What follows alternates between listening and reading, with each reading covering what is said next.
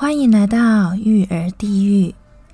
节目开始前，请注意：如果您是高道德标准、母爱至上主义，或是正义魔人、教养魔人等等，恭喜你，可以滚啦！好了，清场完毕。再次欢迎大家来到育儿地狱。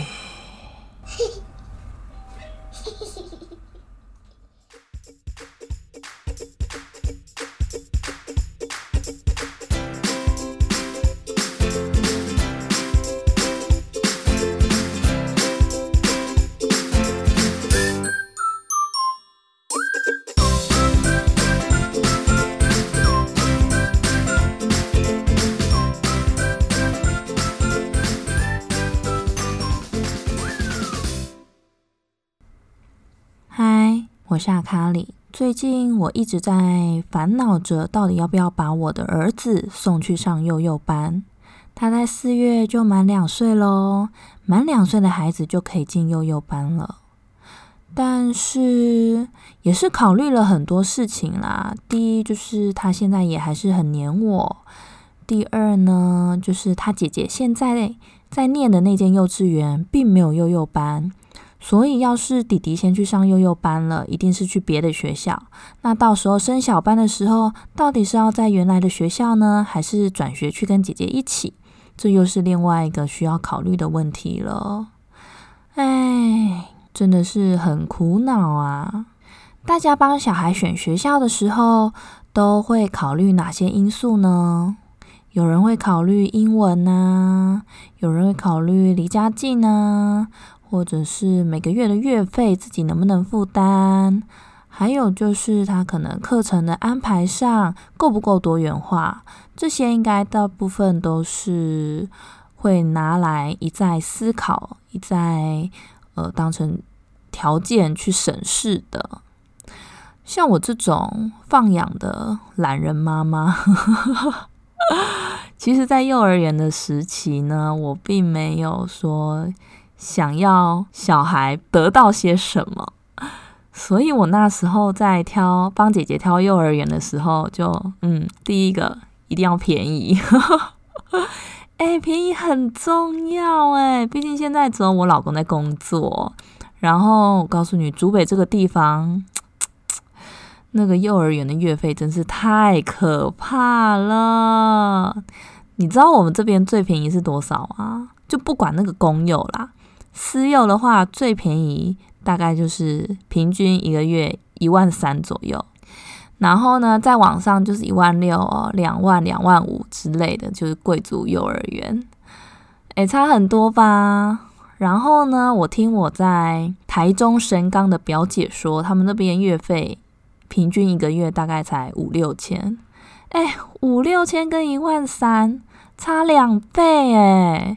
我都想要带我孩子回去台中，就我娘家那边念书了。哎，差两倍的钱呢，可以让爸爸那个就是重担减轻了多少啊？是不是？可是呢，这样子，如果我要是真的回台中的话啦，这样子小孩跟爸爸又是分隔两地呀，变成爸爸只有假日可以当爸爸，好像也不是那么好。哎。错过小孩的成长，有时候也是会，嗯，蛮物质的，会有点淡淡的失落。对啊，所以为了全家人都能在一起，在竹北这边的话，当然能够选到便宜的幼儿园就好了。那好，第一个是便宜嘛，第二个呢？我其实没有要求说英文，因为这边可能是因为这边的爸妈都是高学历，所以他们对小孩子的英文啊教育都非常的重视。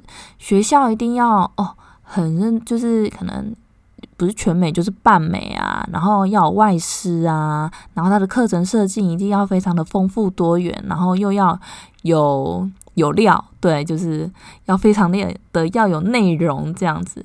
但我倒是觉得还好啦，毕竟他才是个幼儿园而已。我只是希望他开开心心的长大。所以我就不期待会有英文课，或者是有外师，这个都都不在我的考虑范围。我只希望他的课程的安排是非常的多元，然后他的生活常规也可以把小孩子教好，就是品性第一啦。我觉得啦，就是幼儿园时期，就是他只要他的品性有那个根基有打理好，以后呢比较不容易学坏。我觉得这样子就好了。至于其他的那些什么数学呀、英文啊，长大再学也是不迟啦。而且，嗯，我跟我老公的学历也不算，也不也不是说学历啦，就是我跟我老公以前也算是还蛮会念书的。虽然我到后面就废掉了，但我老公也是个蛮聪明的人，所以应该这个基因不会差到哪里去啦。对啊。对我大概就是指，反正我只在乎便宜，然后跟环境是否安全，然后老师啦，老师跟家长的沟通是不是呃顺畅的，然后再一个就是呃小孩的常规能不能教好，当然就这样。被我找到了，就而且就在我们家附近。我们家附近就是有一家就是很一般的幼儿园，就是他英文课呢，一个礼拜可能也上一堂或两堂嘛。然后就是有体能课啊，然后还有奥福音乐课啊，还有台语课啊，但都一两堂而已。然后也不会有什么作业。像我，我有听我朋友，就是他们小孩每天回家都还会带作业回来，诶诶，幼稚园小班三岁而已，然后每天都要带作业回来写。或者是说，他们每天都会带课本回来，但是我女儿现在上的那间幼儿园呢，就是她连课表都没有给家长。据他们的说法是，他们有课表，但是那个只是参考用的，因为他们是主题式教学，然后会保持很大的弹性去安排一整天的课程流程这样子，或是一整周的课程流程会，所以会除了一些固定的，像什么英文课啊，或者是体能课。还有什么奥福音乐课，就是请外面的老师来上的那个课的时间会比较固定之外呢，其他好像就是诶，端看老师去怎么设计，或者是这个月的主题是什么内容，然后再去做安排的。我觉得这样真的是蛮好，所以我让孩子去上课之后呢，其实我也很少写联络簿。诶，我有朋友。真的很认真诶，他们每天都会写联络簿跟老师沟通，不管是写说哦，小孩子回来之后，对于今天上课的内容有一些什么回馈啊，或者是诶，小孩子有一些什么状况要跟老师讲。对我是嗯，完全放养，就签个名而已，除非老师有特别讲，就是诶，今天发生什么事，我才会在上面哦回应一下老师，或者是哦，我突然想到有什么事要交代这样。但基本上我的联络簿里面都是空白的，只有签我的名字，而且我只签签我的姓，就连全名都没有签。真的就是一个很放养的妈妈。但我觉得，嗯，这样真的还不错，就是算是蛮适合我女儿的啦。我女儿是双子座嘛，她的性格本来就比较跳脱，然后也是观察型的孩子。就是她在不熟或者是她可能不会的东西，她通常就是会在那边静静的看。你觉得她好像在发呆都没有动作，但她就是很安静的，然后把它看进去。那如果是太按表操课的课程内容，我觉得他可能就不会适应的那么快，也不会过得那么快乐。所以我觉得还蛮庆幸，就是选择这间幼儿园，而且也很高兴，也很幸运呐，就遇到可以让他适性发展的老师，就是他不会给他太多的限制，反而是给他很大的弹性，但是大原则都会抓好，就跟我们在家里的教育方式也是蛮 match，所以就嗯，整体来说都是非常的棒啊。所以我还是蛮期待我儿子上小班的时候，就在那间幼儿园呢，会又长成什么样子的？真的，嗯，很期待。可是还有一年八个月哦，好久哦！我两个，我我儿子现在才要满两岁而已，要等到满三岁的那一年的八月才有办法去上课。哎，这很久哎。再来讲讲去年我女儿刚去上课时候的。的情况好了，他就一直都是给我带嘛，让我一直带到三岁。然后才去上幼儿园。当然一开始也是有哭啦，就前一个礼拜还是有哭啊，想要妈妈陪啊，爸爸陪啊。但是老师都嗯转换的很好，然后回家之后，我们也给他很多的鼓励，给他很多的拥抱。让他不会觉得说哦，我是不喜欢他才把他送出去，然后只有弟弟可以待在家里跟妈妈在一起这样子。但是呢，前三个月他还是有那种情绪不稳定的情况，就是他回到家之后啊，会很难沟通，大吼大叫，情绪非常的敏感。我一开始不知道到底是为什么，我只是想说哦，他是不是累了还是怎么样？可是明明也有睡午觉啊，然后老师。说他在课堂上，在学校都很棒啊，反应都很好啊，但为什么回家之后就变成一个小恶魔呢？我后来去查了资料，查了一些就是文章，才知道小孩子呢，其实也是跟我们大人一样啊，就是我们大人要是白天上班回到家就很想耍废，然后也会变得比较没有耐心啊。然后就会有点类似你绷紧的弦，然后到家里之后就整个哦散掉了。那他们散掉的方式就是，他们就不想要再压抑自己的脾气啦，也不想要压抑自己的任性啦。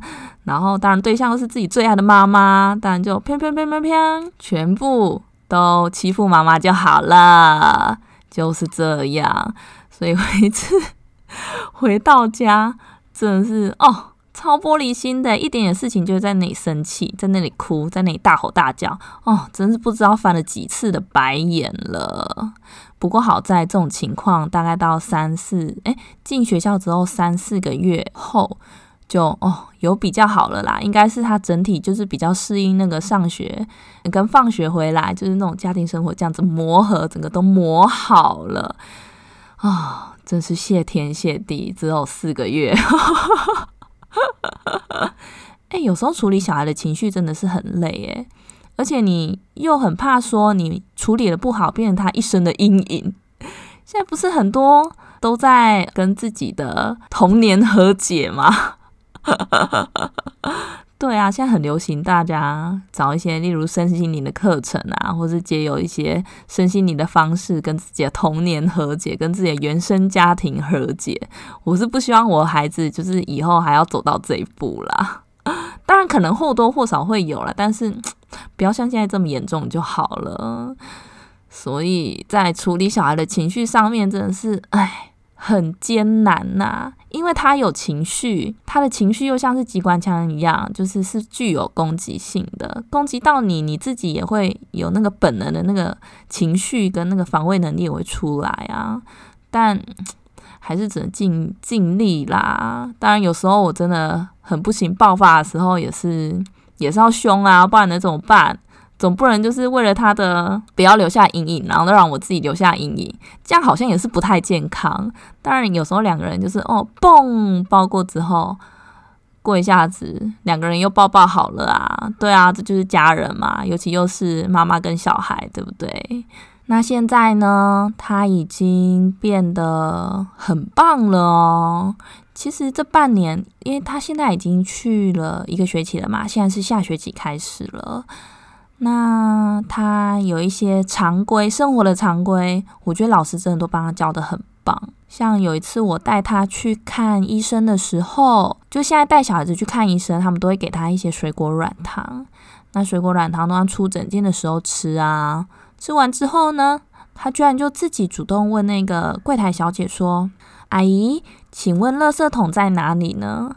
哇靠！我整个惊呆了，好不好？超级完整又有礼貌的一个句子，我不记得我有教他，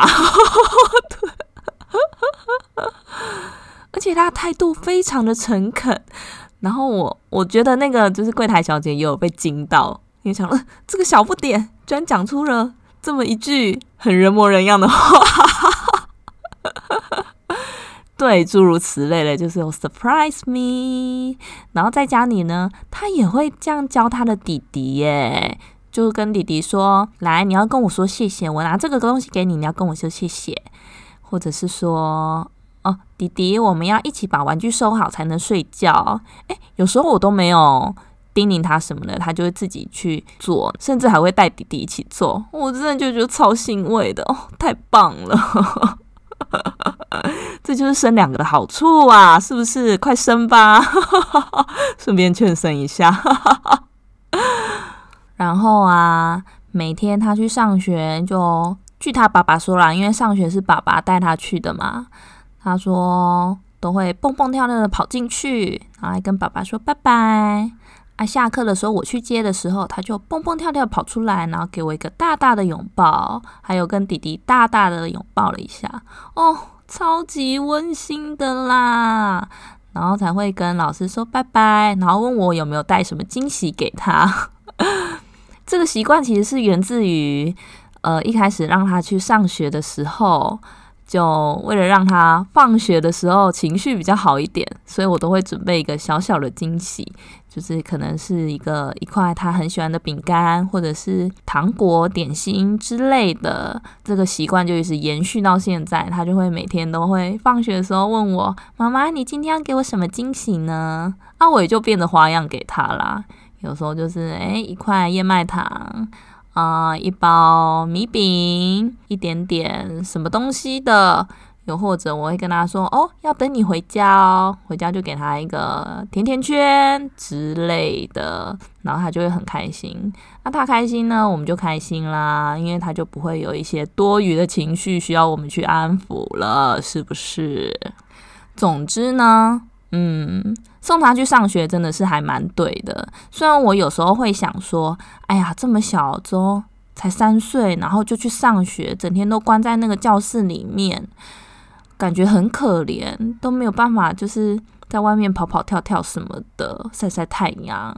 但是我自己也知道，我没有能力可以给他那么多的刺激，带那么多活动给他。所以其实上学还是蛮不错的啦。那至于没办法一直在户外跑跑跳跳的话呢，我就只能放学的时候就用走的啊，然后一路也带他走回来。中间如果经过公园就去玩一下，因为我只是假日的时候就尽量带他到户外去活动活动这样子。这样的生活安排我倒是也觉得蛮棒的，就是也兼顾了他的。呃，算是学业发展吗？我也不知道这算不算学业发展呢。对啦，反正对大人小孩都好。好啦，简单跟大家分享一下送小孩去上学的情况。那其实我最后想一想，可能还是直接让弟弟等到小班再入学，因为从幼幼班要是又要换环境到小到别的学校的话，那个适应上真的，唉。又是一场艰困的战役呀！哎，我真的有朋友，就是他这样换学校，然后他的小孩就是不停的生病，就算了，然后每天都说他不想去上学，因为没有朋友，他他的好朋友都不在，各种不适应，各种不喜欢，然后各种抵抗，然后哦。也是搞了两三个月，就是几乎上整个上学期都在搞搞这件事，这样。天哪，我觉得这真的太辛苦了，就只是个幼儿园而已，不要搞那么痛苦好吗？对，但他不去上学的话，就是这一年多的时间。到底要怎么度过呢？我自己现在是想啦，就我开始要找一些才艺课，跟去年姐姐还没上学之前一样，因为她现在需要有玩伴的，也是需要更多的一点活动跟刺激，所以只能找一些什么宝宝涂鸦课啊，还是能能有一些什么音乐律动什么课的，就就跟我上一集讲的那些一样，就现在先找一些课给他上上看看，填补了一些时间之后呢，我会不会心情好一点？一切都是都是呃基于妈妈的心情好而定的，哎，很需要好不好？谁愿意整天对着一个屁孩啊？当然有时候这屁孩真的也是蛮可爱的啦，但，哎。享受的时间并没有大于，应该说这是责任义务嘛。一方面你享受育儿，一方面这是你的义务，这是你的责任。那享受的时间呢，并没有大于，就是你把这件事视为责任义务的时间，这样，诶，大家可以理解吗？那个那个概念，我讲的好像也没有很清楚，但好了，反正就这样，好不负责任。好啦，今天大概大概就跟大家分享到这边呢。好，我们下次见啦，拜拜。